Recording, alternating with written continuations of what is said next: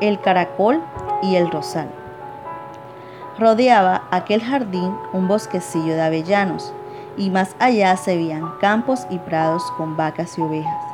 Justo en el centro del jardín crecía un rosal cargado de rosas, y bajo él habitaba un caracol, que tenía mucho en su interior, pues se llevaba a sí mismo.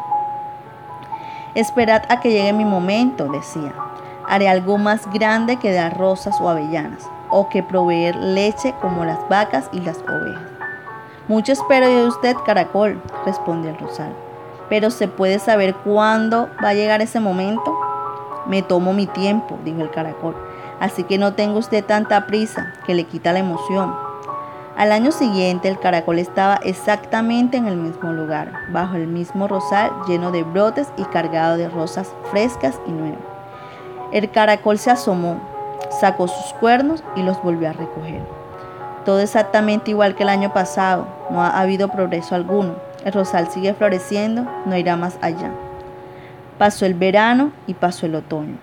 El rosal siguió dando flores y echando brotes hasta que cayeron las primeras nevadas y el intenso frío.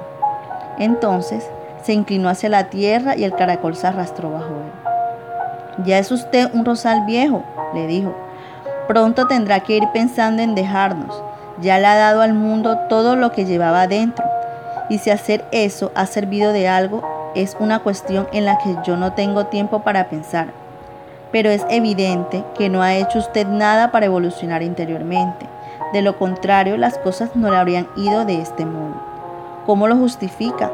En poco tiempo se quedará como un palo. ¿Entiende lo que le estoy diciendo? Me asusta usted, exclamó el rosal. No había pensado en ello. ¿No? Está claro que nunca se ha tomado la molestia de pensar. ¿Alguna vez se ha preguntado por qué floreció usted y cómo florecía? ¿Y por qué florecía de ese modo y no de otro cualquiera? No, dijo el rosal. Yo florecía de dicha, otra cosa no podía ser. El sol tan cálido, el aire tan puro, bebía el refrescante rocío y la fuerte lluvia. Respiraba, vivía. De la tierra me llegaba energía y también me llegaba energía desde arriba. Sentí una felicidad siempre nueva, siempre grande, por eso debía florecer. Era mi vida, no podía ser otra cosa. Ha llevado usted una vida muy cómoda, dijo el caracol. Sin duda, todo se me dio. Se avino el rosal. Pero, ¿y a usted? Se le dio aún más. Usted es una de esas naturalezas pensantes y profundas, uno de esos seres de grandes luces que algún día asombrará al mundo. No tengo el menor intención de hacer tal cosa, dijo el caracol. El mundo no me interesa. ¿Qué tengo yo que ver con el mundo? Tengo más que suficiente conmigo mismo y en mí. Pero en este mundo todos debemos ofrecer lo mejor de nosotros a los demás, aportar lo que podamos.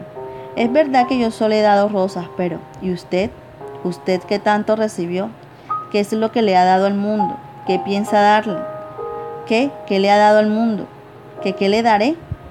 Yo escupo el mundo, no sirve para nada, no me interesa. Usted echa rosas porque no sirve para más.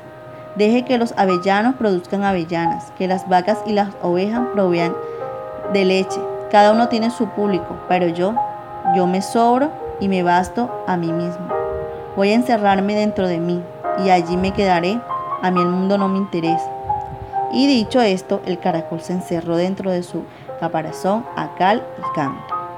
Qué triste, se apenó el rosal. Yo no sería capaz de encerrarme así ni con la mejor voluntad. Siempre tengo que abrirme, echar rosas. Es verdad que mis pétalos caen y se los lleva el viento, pero una vez vi cómo guardaban una de mis rosas dentro de un libro, cómo una de mis flores encontró un lugar prendida en el pelo de una muchacha y otra recibió el beso de un niño, al que hice feliz. Ver todo eso me hizo mucho bien. Fue una auténtica bendición. Todos esos son mis recuerdos. Esa es mi vida. Y el rosal siguió floreciendo y el caracol siguió encerrado en su casa, pues el mundo no le interesaba. Y pasaron muchos años. El caracol se había convertido en polvo, el rosal se había convertido en polvo.